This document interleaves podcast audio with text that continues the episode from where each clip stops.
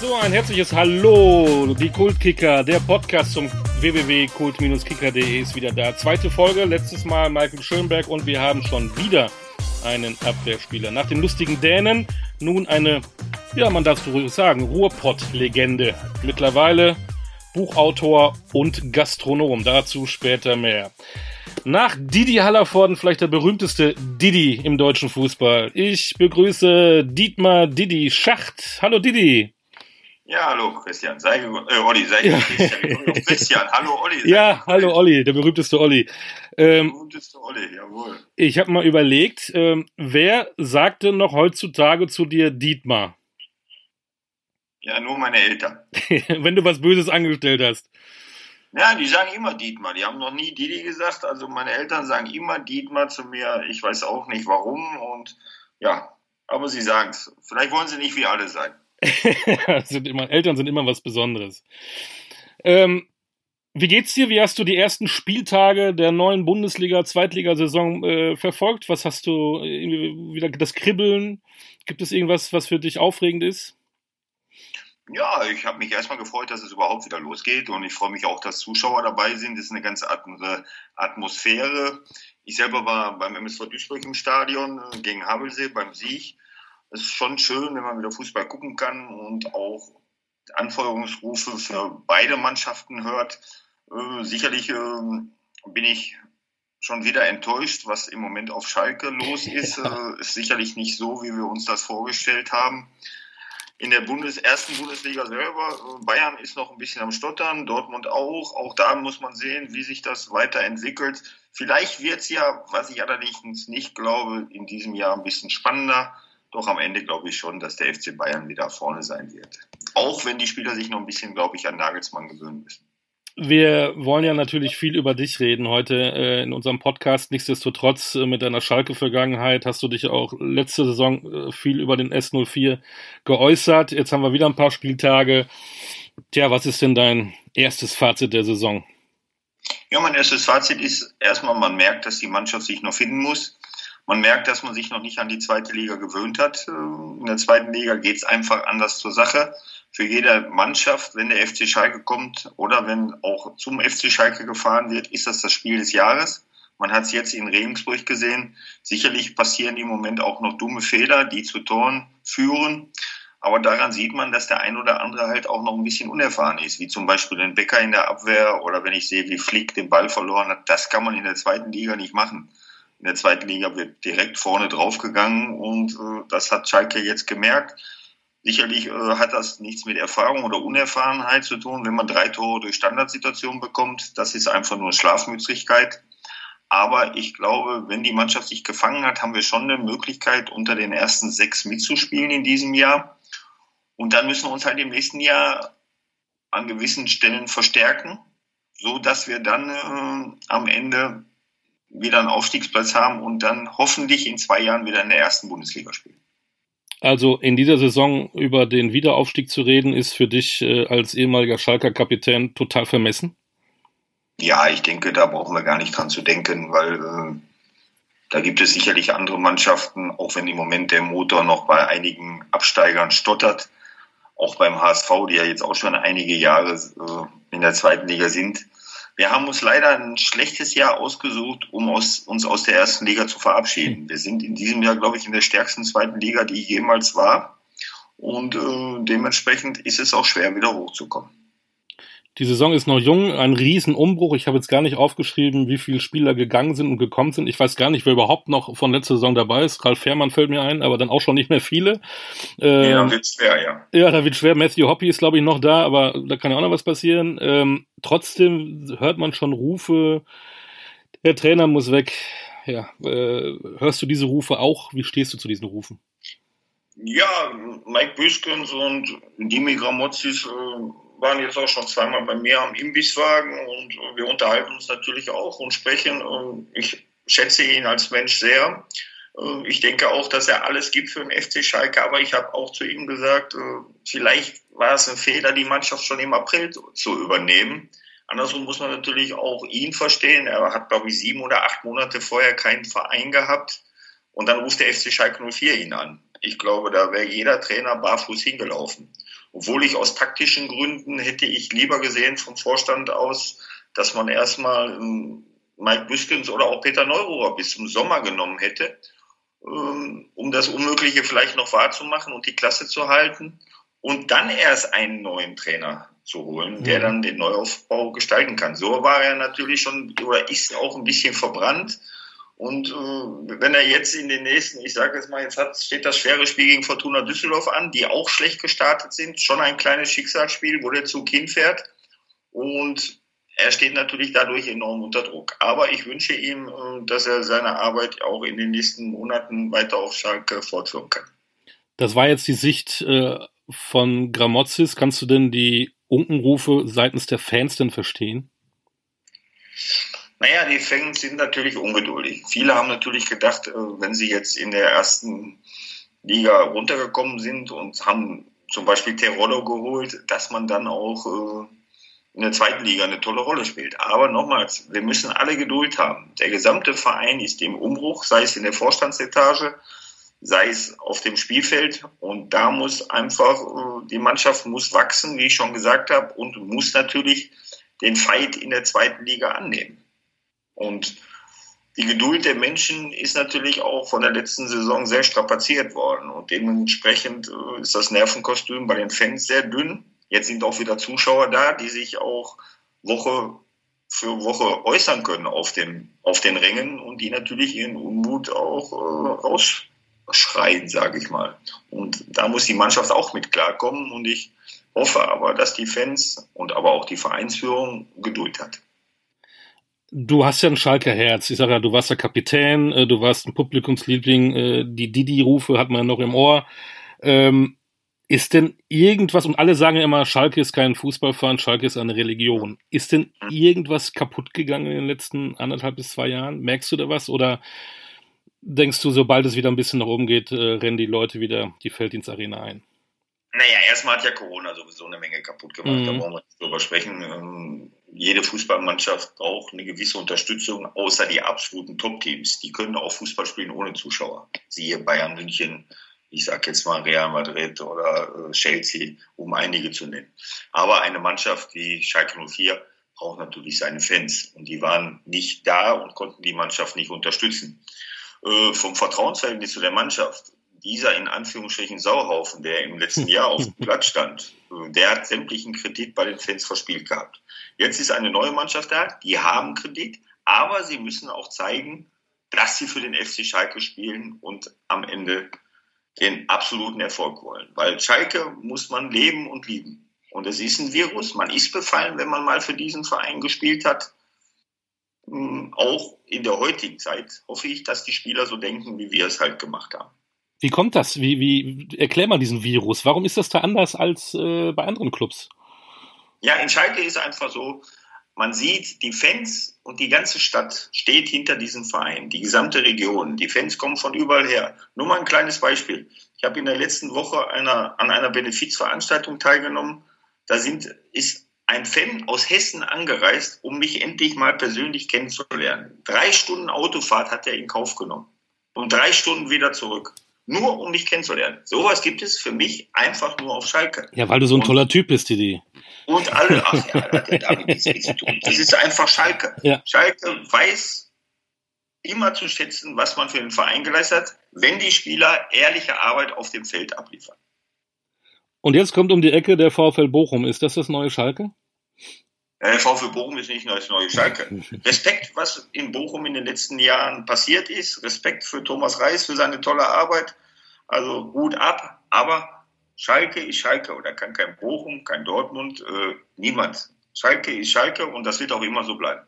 Und wenn es wieder laufen sollte oder wenn mehr Zuschauer erlaubt sind, wird das Stadion auch voll sein seit wann, um da ein bisschen jetzt mal in deine Vergangenheit zu kommen, seit wann bist du denn Schalke-Fan? Erst damals, als du dann gewechselt bist, 89 oder auch schon viel früher als Kind und Jugendlicher? Nein, nein, nein, nein. Für mich gab es, äh, ich habe in der E-Jugend angefangen beim MSV Duisburg zu genau. spielen.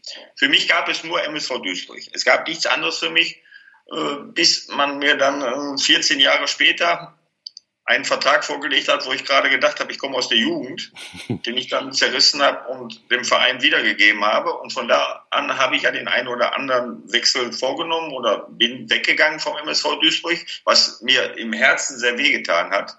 Ähm, ja, und dann bin ich ja durch Peter Neururer ähm, dann einmal zu Alemannia Aachen gegangen. Er hat mich dorthin geholt.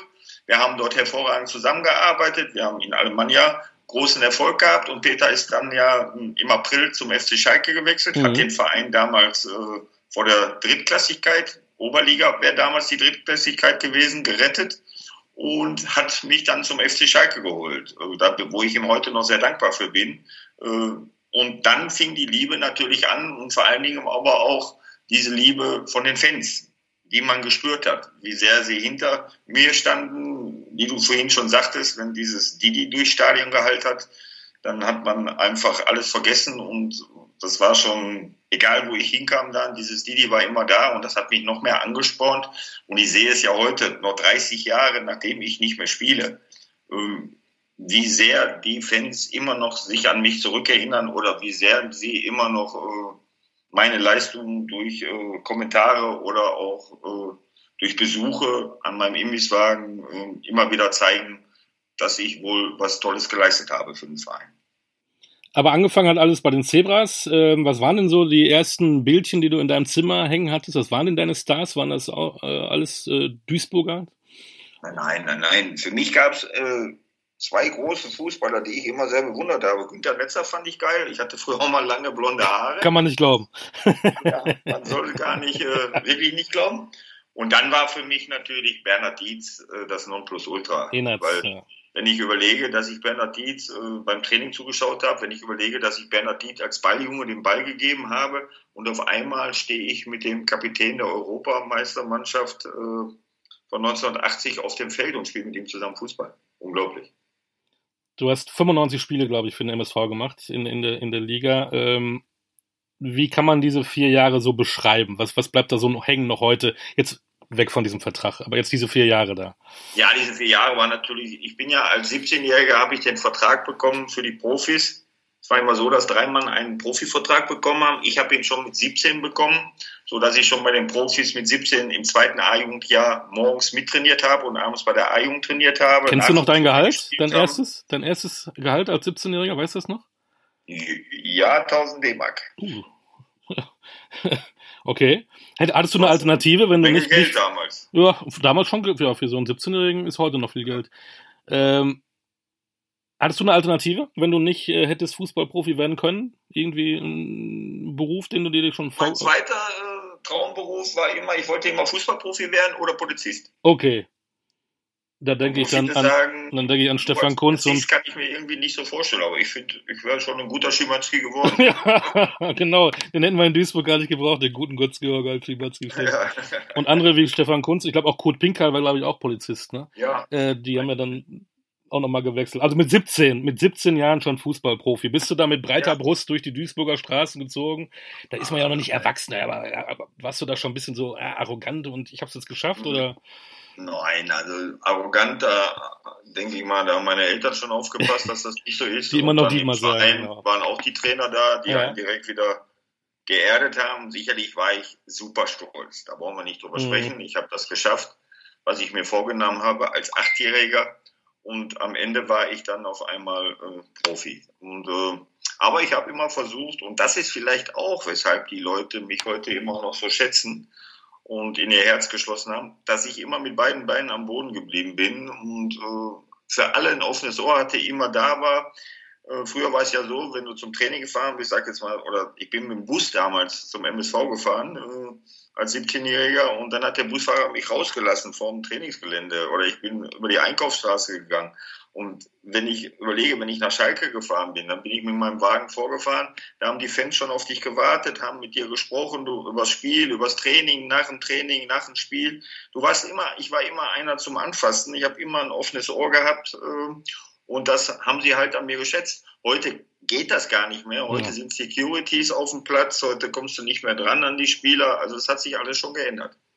Das war dann auch so ein bisschen die Ruhrpott-Mentalität. Fußball, gerade in den 80er Jahren, war ja, glaube ich, im Ruhrgebiet ein wichtiger Faktor, vielleicht wichtiger als in anderen Regionen, oder? Ja, das kam noch hinzu, das muss man sehen, mhm. aber das ist ja auch heute noch so. Ich sage mal, wenn ähm, ich durch die Stadt laufe, äh, ich glaube, dass mich heute noch mehr Leute erkennen, so sieht es auf jeden Fall aus, als die, als die Spieler der aktuellen MSV-Mannschaft.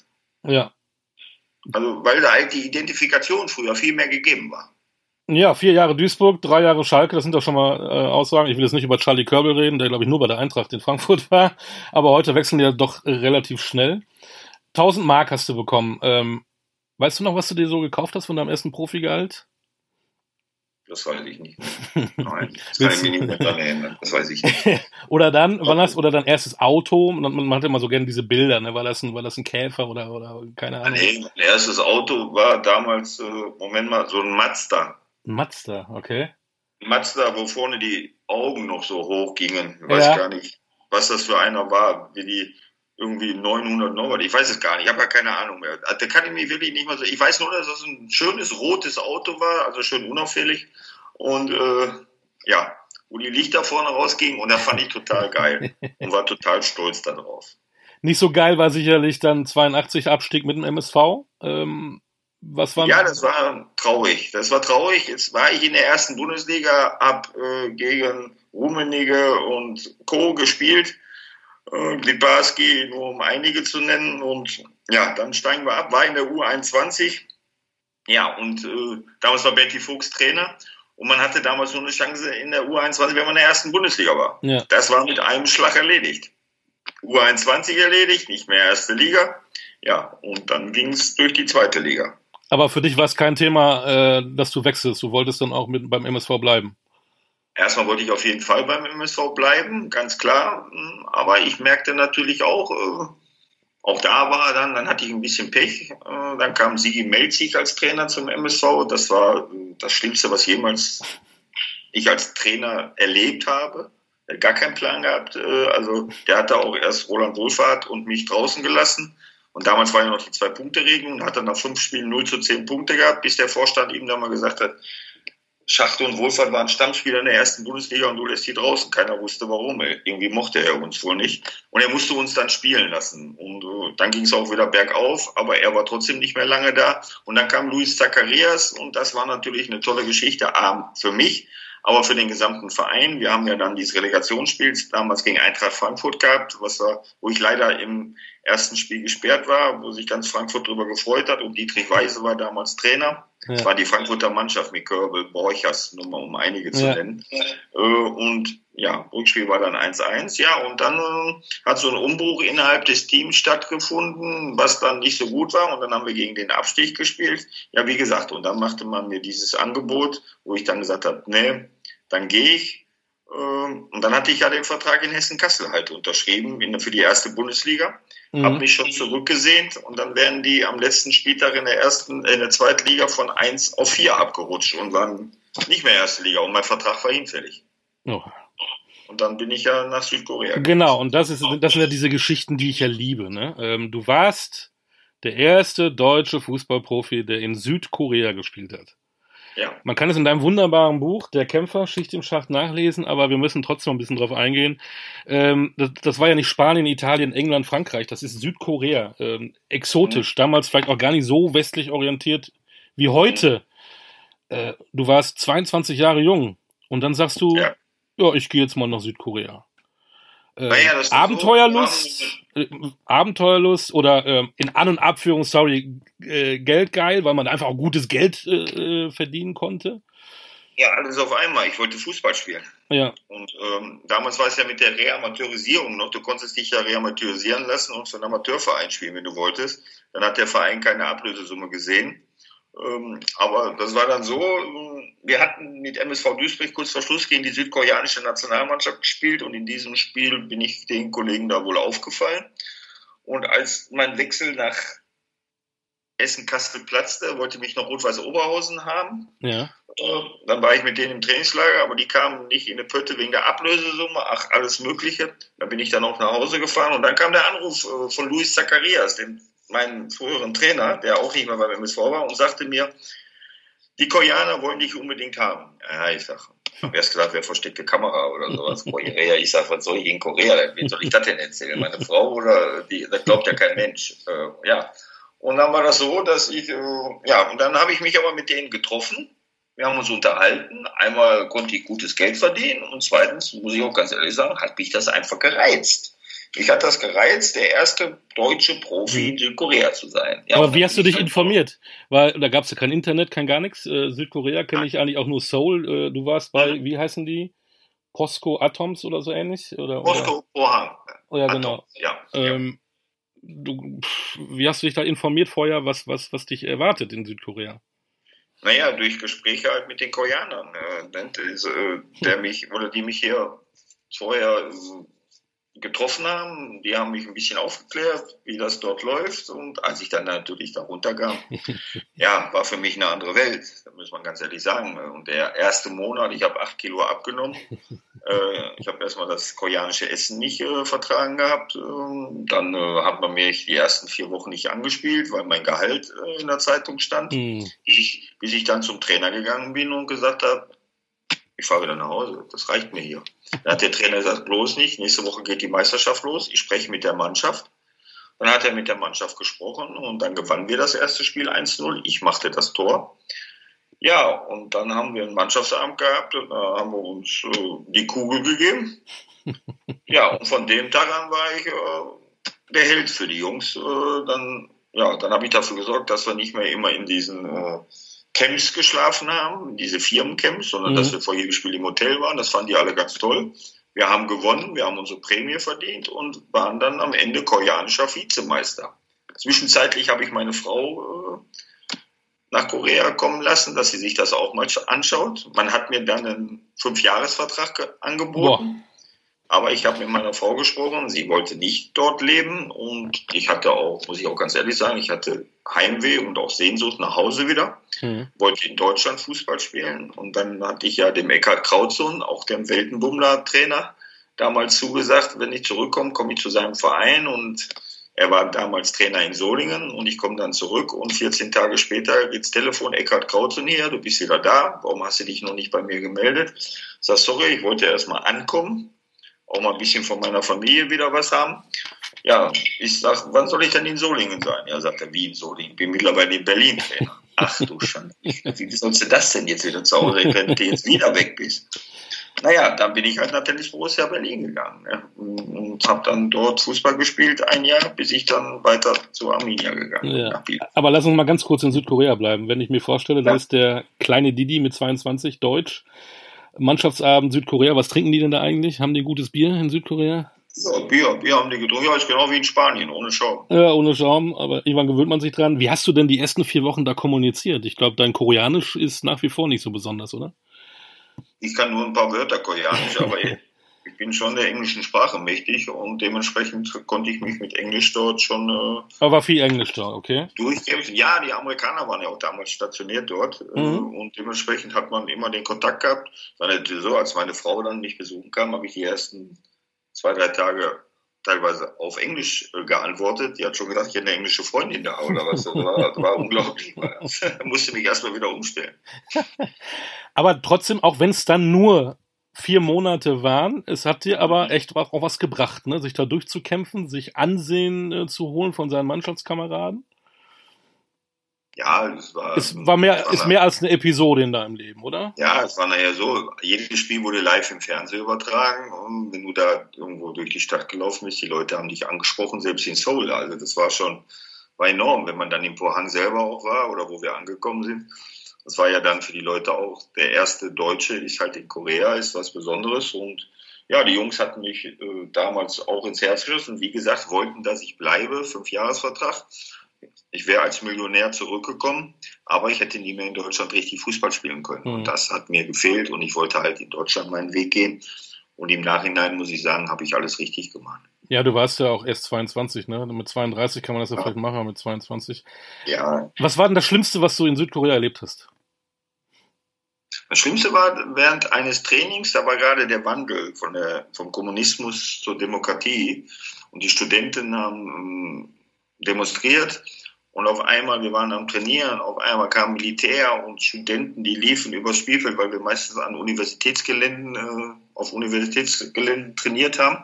Ja, und haben im Knüppel auf die Jungs eingeschlagen und oh, das war schon heftig damals. Mhm. Und Tränengas und ach, alles war im Spiel. Und da habe ich schon gedacht, was ist denn hier los, du? Äh, da habe ich schon ein bisschen, muss ich ganz ehrlich sagen, bin ja nur auch kein Kind von Traurigkeit, und, äh, aber da habe ich schon gedacht, ai, ai, ai, hoffentlich äh, gehen die jetzt gleich nicht hier auf dich auch noch los. Du. Hm. Haben sie nicht, Gott sei Dank. Warst du danach nochmal in Südkorea? Hast du nochmal die Leute besucht? Nein. Die waren aber hier in äh, Deutschland, in Duisburg im Trainingslager häufig, mhm. wo ich dann auch hingefahren bin und mich, ja, ja, aber damals noch meine damalige Mannschaft, ja, wo ich die Jungs dann wieder, den einen oder anderen wieder getroffen habe und wo sich beide Seiten sehr gefreut haben. Bevor du dann zu deinem Herzensverein FCS 04 gekommen bist, hast du jedes Jahr gewechselt. Äh, TB Berlin hast du eben schon angedeutet, du hast Arminia Bielefeld schon angesprochen, Alemannia Aachen mit dem Peter ja. Neururer. Äh, warum alles immer nur ein Jahr? Ja, erstmal war nur ein Jahresvertrag und ich war ausgeliehen. Mhm. Ähm, und ich habe einen Privatmann gehört, und zwar in Berlin, dem äh, Herrn Weiß. Das war der Chef vom Interconti. Mhm dem habe ich gehört und ja, der hat dann immer, wollte dann die, das Wahnsinnsgeld mit mir machen. Und ähm, ja, ein Jahr Bielefeld ausgeliehen, dann konnte Biele, hatte Bielefeld nicht das Geld wieder, mich weiter zu verpflichten. Fritz Fuchs hat sich jetzt damals auch nicht so dafür eingesetzt, äh, worüber die Mannschaft, aber auch die Fans sehr verwundert waren. Aber Fritz Fuchs und ich hatten nie eine sehr innige Beziehung, sondern eine reine Dienstbeziehung. Mhm.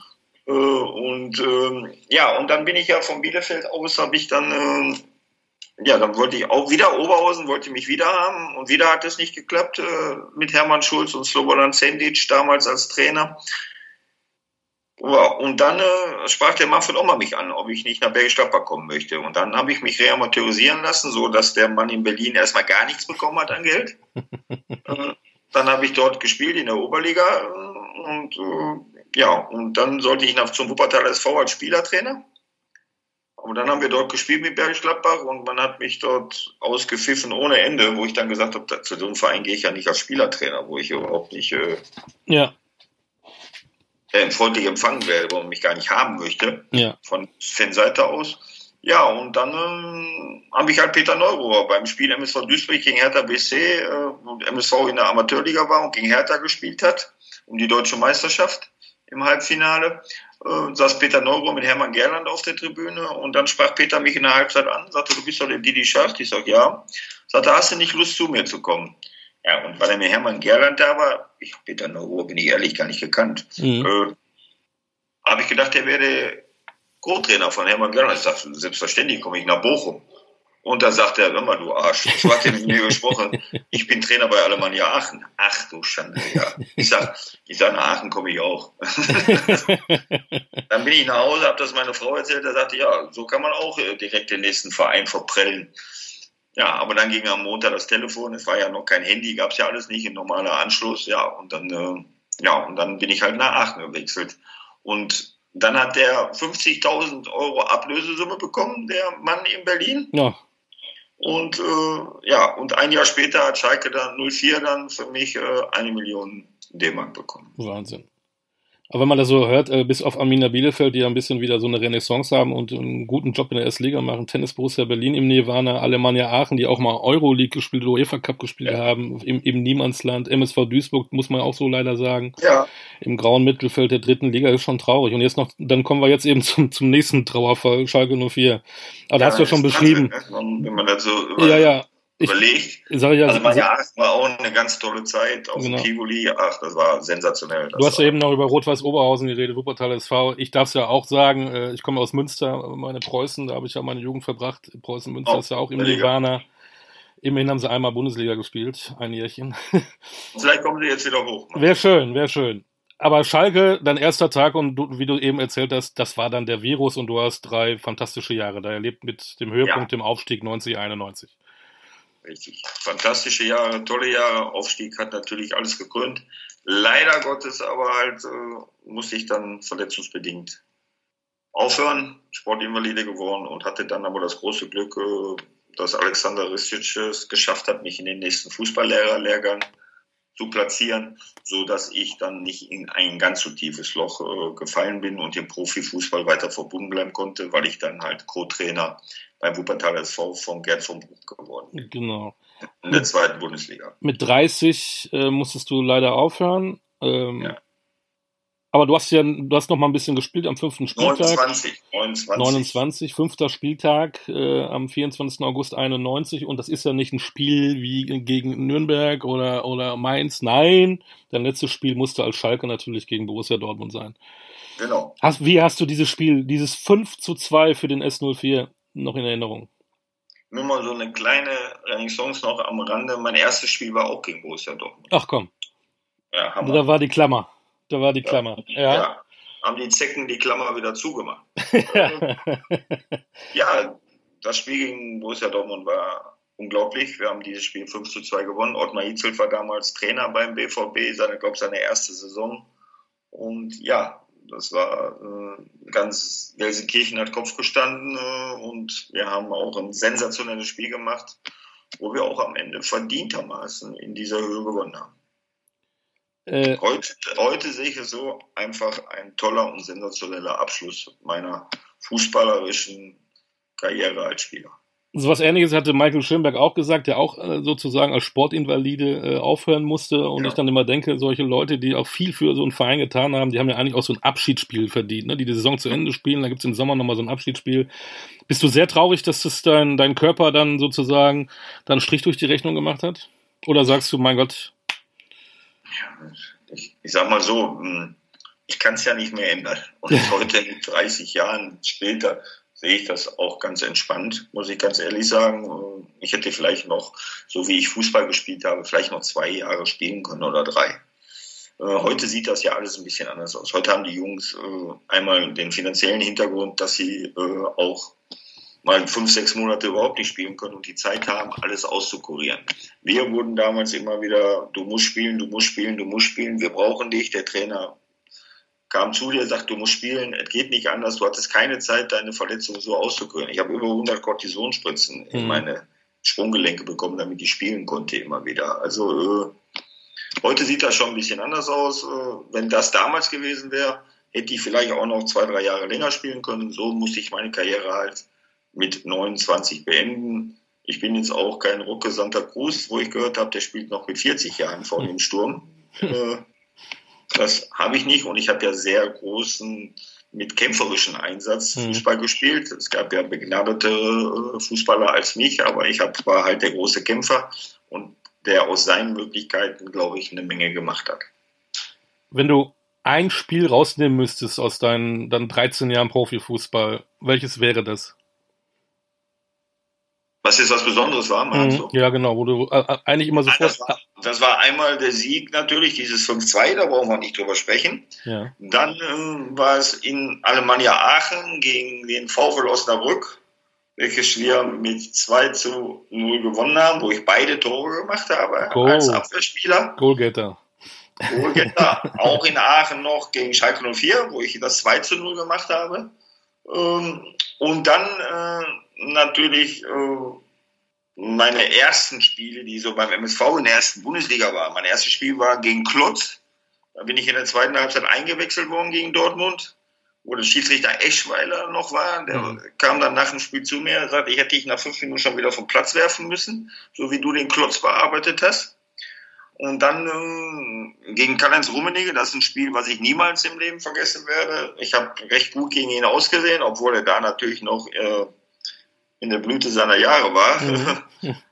vom Allerfeinsten. Und ja, und ein besonderer Sieg damals gegen die Startruppe des ersten FC Köln äh, mit Klaus Fischer, Pierre Litbarski, Schumacher, Strack, nur um einige zu nennen, Paul Steiner, Engels, äh, die Klaus Allofs, die haben wir damals äh, mit MSV Duisburg im Pokal und in der Meisterschaft jeweils an der Wedau geschlagen. Das sind natürlich so einschneidende Erlebnisse, die man nicht vergisst. Und äh, ja, aber so hat jeder seine Spiele. Aber ich weiß heute noch fast jedes Spiel, welches ich bestritten habe. Und ich kann auch fast immer sagen, wie dieses Spiel gelaufen ist. Da habe ich ein ganz gutes fotografisches Gedächtnis. Dann kannst du mir ja sagen, also wenn du immer körperbetont gespielt hast, du hast ja dann in An- und Abführung nur drei rote Karten bekommen. Ähm, waren die alle ich drei berechtigt? Zwei. Hallo, zwei. Zwei. Zwei sogar nur. Dann habe ich falsch recherchiert. Zwei äh, rote Karten. Waren die beiden denn berechtigt? Also in Freiburg habe ich eine rote Karte bekommen, die war unberechtigt. Da bin ich im Nachhinein freigesprochen worden. Okay. Äh, da hat der Kies Brickmann Charlie Schulz damals an den Haaren gezogen und unser ehemaliger Bundestrainer Jogi Löw war mit auf dem Platz. Ähm, und dann habe ich noch beim FC Schalke eine rote Karte bekommen. Ah, stimmt, ich habe ja, ich habe zwei bekommen. Beim MSV Duisburg habe ich nochmal eine bekommen in Aachen am Tivoli. Und dann habe ich eine mit dem FC Schalke 04 bekommen in Freiburg, auch wieder Freiburg. Also es ja. sind so manche Sachen, die sich so irgendwie wiederholen. wiederholen. Ja, witzig. Ähm, du hast natürlich immer gut ausgesehen in der Abwehr, aber es war denn, äh, welcher Gegenspieler hast du denn gehasst, gegen den du nicht gut ausgesehen hast?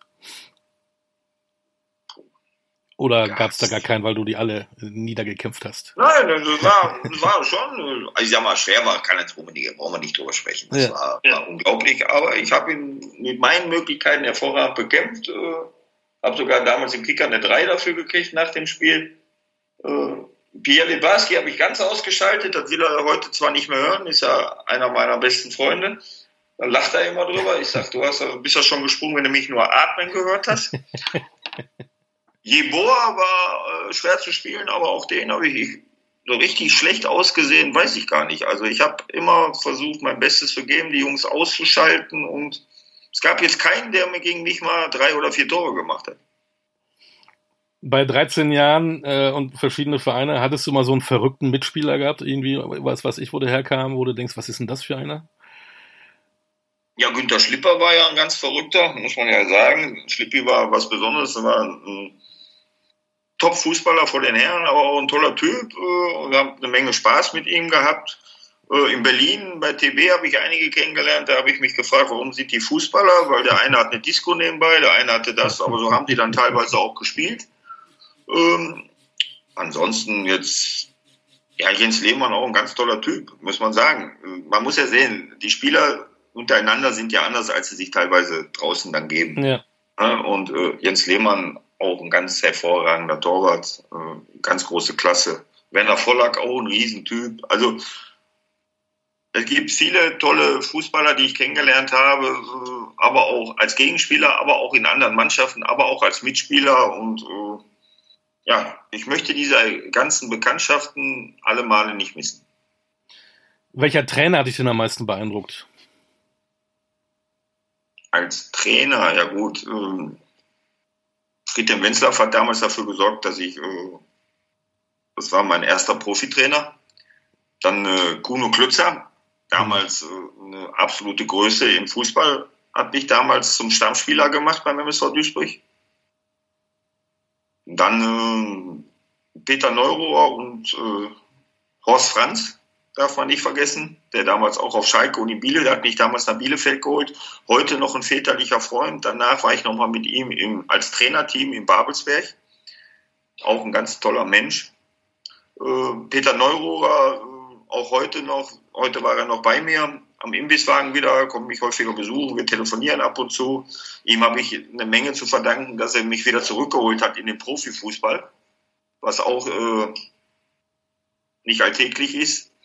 Ja, und Alexander Ristic halt, äh, der auch ein väterlicher Freund war, der dann, wenn man mit ihm alleine war, für einen da war, der auch honoriert hat, dass du Leistung gebracht hast, der mich immer wieder auch zum Kapitän gemacht hat, auch zum Kapitän bestimmt hat. Äh, Peter Neuro hat das in Aachen gemacht und Ristic hat das auf Schalke gemacht äh, und der immer zu mir gestanden hat und der dann auch da mich nochmal als Trainer zurück nach Düsseldorf geholt hat, was er mir auch damals versprochen hatte. Und das habe ich ihm sehr hoch angerechnet und äh, da bin ich ihm auch heute noch sehr dankbar. Also von jedem Trainer habe ich was mitgenommen, ob positiv oder negativ. Aber ich als Trainer selber habe meine eigene Linie gefunden und äh, ja, und das ist auch gut so. Das sollte jeder Trainer machen. Das kann ich nur jedem raten wenn wir so ein bisschen äh, dann auf heute gucken, äh, du hast so neuroristisch gesagt, das sind ja auch Typen an der Linie gewesen. Du warst selber ein Typ auf, auf der Wiese. Haben wir heute einfach zu wenig Typen im Fußball? Ja, das hat sich sicherlich alles geändert. Es gibt nicht mehr die Typen wie Effenberg, Matthäus, nur um einige zu nennen. Ähm, es ist alles ein bisschen anders geworden. Man sieht, die Trainer sind anders, es sind viele Laptop-Trainer. Äh, keiner kann sich mehr normal bewegen und ist ja auch im Privatleben. Die Spieler können sich kaum, die können ja gar nichts mehr machen. Sie stehen ja nur unter Kontrolle durch die Handys, können nirgendwo mehr hingehen. Also das ist schon alles äh, sehr anders geworden und manchmal fehlen mir solche Typen, die das Heft in die Hand nehmen, wo die Leute sich mit identifizieren. Haben wir vorhin schon drüber gesprochen, mit dem durch die Stadt laufen. Äh, man kann sich mit den Spielern nicht mehr so identifizieren, wie es früher einmal war. Es ist so, heute ist eine sehr schnelllebige Zeit auch. Äh, heute laufen die Kinder rum im Trikot von Messi, Lewandowski, äh, Neymar Ronaldo. und Ronaldo. Und dann ist Ende. Ja. Sieht man alles nicht mehr. Andere sieht man nicht. Und die werden aber auch jetzt weniger. Ich frage mich, was danach kommt. Welche Trikots dann getragen werden. Weil im Moment sehe ich da nicht großartig jemanden, der da in diese Fußstapfen treten kann. Wir beiden sind ja dann ähm, auch Fußballromantiker. Du bist ja auch Opa und wenn dein Enkelkind mal zum Opa Didi kommt und sagt, er möchte Fußballprofi werden, würdest du ihm abraten?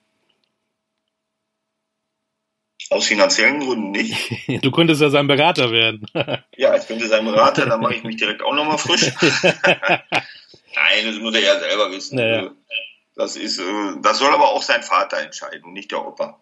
Ähm, mein Sohn hat ja auch Fußball gespielt und er war ein toller Spieler, der Moritz. Äh, und aber der ist mal zu mir gekommen, äh, da war er 14 und sagte, ich möchte gerne einen anderen Nachnamen haben, weil er wurde immer daran gemessen, wie sein Vater ist. Wenn er gut gespielt hat, ist er normal, ist der Sohn vom Schacht. Und wenn er schlecht gespielt hat, der spielt ja nur, weil er der Sohn vom Schacht ist. Ja. Also der Junge hat immer sehr unter Druck gestanden. So, und jetzt wäre es ja beim Enkel genauso, wenn er jetzt, der lebt in Bochum, mein Sohn, ähm, wenn er jetzt hier in Duisburg oder in Gelsenkirchen wäre, dann hätte er es ja genauso schwer. Und mein Sohn hat es bis zur Oberliga geschafft, damals dritte Liga. Ja, und dann äh, hat er irgendwann aufgehört, Fußball zu spielen. Er hat jetzt auch sein Alter. Aber mit dem Namen Schacht hat man es natürlich dann auch manchmal nicht so einfach. Aber wenn er ein toller Spieler ist, der Ben, wenn er sich so entwickelt, äh, warum soll er gar nicht den Job wählen? Er wäre ja blöd, wenn er es nicht machen würde, weil in Anführungsstrichen schneller kannst du nicht so gutes Geld verdienen. Ja. Und es ist ja, auch wenn man sagt, die Jungs sind immer unter Kontrolle, das ist ja schon ein schönes Leben auch. Ja, das ist wohl recht. Äh, kommen wir zu, de zu, deinem Leben. Buchautor kann ich nur empfehlen nochmal. Du hast eine Biografie geschrieben und dann darf man sagen, Freund Peter Neururer ähm, hat auch ja. ein Vorwort reingesetzt. Der Kämpfer, Schicht im Schach, kann ich nur empfehlen. Sehr, sehr unterhaltsam. Da gibt es dann auch mehr auch zu deiner Trainerkarriere. Wir wollen ja bei Kultkicker, der Podcaster, über Spielerkarrieren reden. Also absolut mhm. empfehlenswert aus dem Niebe Media Verlag, heißt das, glaube ich. Richtig, ja. Ne, das wollten wir unbedingt mal loswerden. Und äh, du bist Gastronom, auch das hast du schon gesagt. Die, die Jungs vom äh, S04, aber auch die Zebras kommen ganz gerne mal an deine Currywurstbude. Du bist mit einer Currywurstbude unterwegs im Ruhrgebiet, ne? Und wenn ich Lust hätte, ich wohne im Frankfurter Raum, könnte ich dich auch mit deinem Currywurstwagen äh, auch buchen, richtig? Für dich würde ich auch nach Frankfurt. Wie der Hesse, der zu dir kommt, kommst du dann zum Hesse kommen. Genau. Obwohl ich ja Westfale bin, aber egal. Ja. Ähm, das läuft aber gut, ne, mit deiner Currywurst? Ja, das ist, äh, ja, ich habe mir das ja, wie gesagt, als Hobby zu, zugelegt. Ich wollte an für sich selber nur ein Jahr dort im Imbisswagen sein und dann wollte ich Personal haben, aber Personal ist halt heutzutage so eine Sache, äh, besonders in der Gastronomie. Und ja, jetzt bin ich schon im dritten Jahr da drin, aber wo die, die draufsteht, muss auch die, die drin sein. Die Leute kommen wegen mir, wollen mit mir über Fußball sprechen, äh, wollen das, wollen das. Hinzu kommt noch, dass die Wurst sensationell schmeckt, wie man mir überall sagt. Äh, und wenn, ich sage mal, wenn das nicht schmecken würde und wenn ich nicht so wäre, wie ich bin, würde sicherlich keiner kommen. Und das ist aber der Fall. Und wenn so Feiern sind oder irgendwelche Veranstaltungen, dann ist auch das Erste, was die Leute immer wieder sagen, du musst aber selber kommen. Auf den Feiern bin ich dann meistens drei Stunden. Eine Stunde wird richtig die Wurst rausgehauen und dann werden Fotos gemacht, wird mit mir geplaudert über Fußball. Genauso ist es, wenn ich samstags oder montags hier in Duisburg stehe dann wird immer die Bundesliga oder dritte Liga oder zweite Liga Revue passiert. Bin ich dienstags in Gelsenkirchen, da ist das Gleiche. Da wird auch, äh, heute war ich noch, bin gerade nach Hause gekommen in Gelsenkirchen. Heute Peter Neuro, Olaf Thon waren da. Ja, ähm, also es ist immer wieder irgendetwas, es macht Spaß, muss ich ganz ehrlich sagen. Viele neue Leute oder auch alte Bekannte wiedergesehen, neue Leute kennengelernt. Und mittlerweile ist dieser Imbisswagen Kult hier äh, im Pott. Zu mir kommen auch, äh, ich sag mal, Bernie Kuhn von Sat1-Kommissar, Patrick Huf, der Versicherungsdetektiv. Also es ist mittlerweile, ja, so ein Anlaufpunkt geworden, so ein, wie gesagt, eine kleine Kultstätte. Erlebnisgastronomie par excellence, super. Ich muss auch unbedingt einmal zu dir kommen. Ja, sehr gerne. Sehr Aber gerne. wenn die jetzt alle diesen Podcast hören und du sagst, du bist schon drei Jahre dabei mit, mit so einer Leidenschaft, ähm, ruft dich jetzt kein Verein mehr an. Das ist ja auch doof, weil oder ist für dich die ähm, Fußballtrainerkarriere oder überhaupt was im Fußball zu machen für dich erledigt? Ja, das ist die große Frage, die ich mir jetzt auch immer so stelle. Ich war ja bis zum Sommer noch Trainer in der Oberliga äh, hier in Duisburg, beim FSV Duisburg, habe aber von vornherein gesagt, ich habe die im Oktober übernommen, habe ein Spiel gemacht, dann kam Corona, mhm. habe aber von vornherein gesagt, ich mache das nur bis zum Sommer. So, ähm, ja, ich sag mal so, wenn was Interessantes kommt und wo mir ein Verein wirklich aufzeigen kann, pass auf, wir haben diese Ziele, wir wollen in diese Klasse, wir wollen aufsteigen, wir wollen das machen, wir wollen das machen, sage ich nicht nein. Dann versuche ich wirklich gutes Personal zu finden für meinen Imbisswagen äh, und ich komme halt so vorbei und konzentriere mich dann nochmal auf den Trainerjob. Andersrum darf man auch nicht vergessen, ich werde jetzt nächsten Monat 59 Jahre alt und man sieht ja, die jungen Trainer sind auf dem Vormarsch. Ja. Sei es im Amateurfußball und sei es im Profifußball. Oder auch im Juniorenfußball. Hm, dementsprechend, äh, es kommt mal die ein oder andere Anfrage. Es war aber jetzt noch nichts dabei, dass ich sage, boah, das muss ich unbedingt machen. Das Schöne ist, dass ich unabhängig bin, ähm, dass ich jetzt auch nicht da jedes Erstbeste annehmen muss. Ich möchte schon noch ein bisschen dem Fußball verbunden sein, sei es als sportlicher Leiter, sei es als Trainer oder sei es in irgendeiner anderen Funktion. Und da muss ich mal sehen, wie sich das jetzt in nächster Zeit weiterentwickelt. Und es ist aber auch immer Angebot und Nachfrage. Richtig. Vielleicht erinnern sich ja, vielleicht erinnern sich ja welche äh, in, in, Südkorea wieder an dich und holen dich noch, ja. noch nach Südkorea. Ja, man weiß es nicht. Fußball soll man nie, nie sagen. Ja, es genau. sind manchmal Dinge, wo man nicht dran denkt, auf einmal geht's Telefon. Und dann sagt einer, mal, kannst du dir nicht vorstellen, das oder das zu machen? Genau. Aber du hast schon recht, äh, im Moment äh, ist es auch so, dass äh, Didi Schacht eben sicherlich mit dem FC Schalke und mit MSV Duisburg in Verbindung gebracht wird, aber halt auch sehr viel mit dem Imbisswagen. Das ist vollkommen richtig und äh, ja, wie gesagt, man muss sehen, wie sich das alles entwickelt. Vielleicht kommt noch mal was Interessantes. Wenn nicht, äh, ja gut, dann, äh, dann gehe ich halt nur noch Fußballspiele mir anschauen. genau. Und äh, redest mit deinen Kunden, äh, die deine tolle Currywurst mit einer das Wohlfahrt. weiter. Oder genau. ab und zu halt mit dir über Podcast oder wenn ich genau. mal das ein oder andere Mal in irgendeine Sportsendung eingeladen werde. Das kommt ja auch hier noch hinzu, so ist das ja nicht.